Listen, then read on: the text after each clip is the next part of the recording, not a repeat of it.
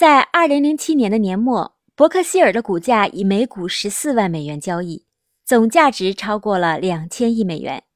巴菲特个人资产突破了六百亿美元。短短的十年间，伯克希尔哈撒韦的股票增长率一直高于百分之十二，但没有达到巴菲特早年预期投资增长率的百分之二十七。伯克希尔的资产累计速度是放慢的，不过投资者还是表示满意的。继比尔·盖茨和夏洛特·盖曼加入董事会之后，巴菲特又增加了几个新董事会成员，其中有他多年交往的密友。这也使伯克希尔的企业文化、情感因素渗透到管理中。二零零七年，董事会又增添了一位女性，降低了董事会的平均年龄。在此期间，伯克希尔哈撒韦完成了多次的新的并购。其中最大的一桩买卖是二零零六年并购的一家以色列的金属削切刀具公司——伊斯卡公司。这是伯克希尔并购的第一家国外企业。此外呢，伯克希尔还并购了罗素提用品，以七十亿美元的保险浮存金收购了伦敦和社保险业务以及电子元件分销商 TTI 业务。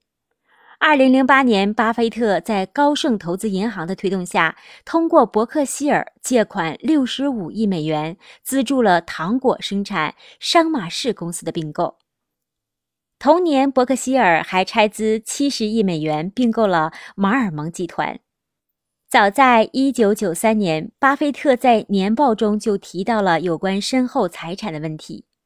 当时，巴菲特说。我死后，我所有的股票都会交给我太太苏珊。如果她先我而去，我会将个人财产全部交给基金会。无论如何，我都不会因为税金和遗产而卖掉这些股票。另外呀，巴菲特也向伯克希尔公司的股东保证，不管遇到什么情况，都不会卖掉他的股份，最终会捐给巴菲特基金会。他还对公司的接班人做了安排。让他的朋友查理·芒格接替他。不过，这个安排后又发生了变化。在2006年写给股东的信中，巴菲特说：“如果自己发生意外，就会公开选出继承者。届时欢迎大家毛遂自荐。”当时啊，在全球范围内有700人应聘，不少人都在自荐信中描述与巴菲特有相似的个性。也有人表示没有工作经验，但是愿意到伯克希尔学习。这些信件中被放在会议室的一个大盒子里，由巴菲特亲自阅读甄选。最后，他挑选了四位事业有成且从事投资行业的管理人士。如何管理伯克希尔公司是一件让人头疼的事。巴菲特在十几年前就思考过这个问题。伯克希尔哈撒韦对他来说是毕生经营的心血。当初如果没有巴菲特的加入，或许他早就灰飞烟灭了。不过，巴菲特对伯克希尔目前发展状况十分满意，他总是推荐他身边的投资者购买他公司的股票，并说可以在我死后买伯克希尔哈撒韦的股票。那时的股票可能会下跌，但也会使投资伯克希尔哈撒韦的人有更大的回报价值。伯克希尔公司的股东们对巴菲特的安排表示赞同，他们认为查理·芒格是一个合适的人选。唯一与巴菲特的差别就是不那么妙语连珠。在巴菲特推出伯克希尔公司之前，他对公司未来的发展进行了大胆的预测。公司管理上主要分为两个部分：一位高级主管负责投资事宜，另外一位高级主管则负责经营。在未来的经营管理中，两者要相辅相成，共同决策。同时，这两位高级主管都必须对董事会负责。只有这样，董事会才能对握有控制权的股东负责。然而，在推荐查理·芒格为接班人之后，还有谁具有这样的资格？巴菲特并没有说明。巴菲特在哥伦比亚大学商学院的一次演讲中指出，管理和经营伯克希尔哈撒韦没有外界想象的那么难，因为整个集团拥有良好的财务收支状况，而且高管人员都很优秀。只要做好两件事即可：一个是热爱自己的工作，另一个是保持活力。换个角度看，巴菲特是在鼓励公司员工独立工作。他说，伯克希尔哈撒韦在被其他人接管之前，他的所有权会变更，但变更的过程必须是一个和平转移的过程。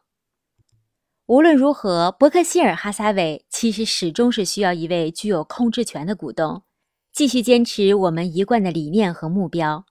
巴菲特还特别强调，他的家族不会干预公司的管理和经营，不过在进入过渡时期。会选择一些进行监督。二零零五年，巴菲特做了切除大肠肿瘤的手术，身体状况较差，当时引发了巨大的轰动，他的个人健康问题成为全美关注的焦点。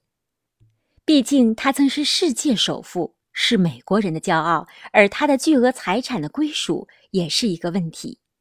巴菲特对此曾公开表示：“我需要做的。”就是卖掉我百分之一的股份作为遗产和税金使用，其余都留给妻子。如果妻子早于我逝世，我会如数捐给巴菲特基金会。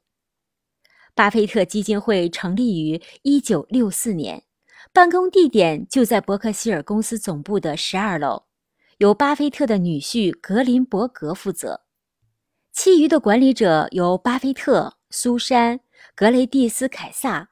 阿兰·格林伯格以及小苏珊等人，基金会会以援助计划生育、核战争以及教育为主。巴菲特对世界人口问题是十分关注的。他认为，当今社会的贫富差异、人口剧增及非洲灾民等问题是全球性的问题。他希望自己的基金会能够帮助世界上更多的人。而且，巴菲特表示，他不会自己掌管这个基金会，因为他相信活人比死人更清楚怎样合理使用这些钱。其实，巴菲特的一生都回避关于基金会的问题，通常都是由基金会的负责人来描述。他唯一明确的就是在他死后将大部分财产捐给社会。慈善事业是巴菲特长期坚持的社会活动。在巴菲特基金会成立之后，他经常以伯克希尔公司的名义对外捐款。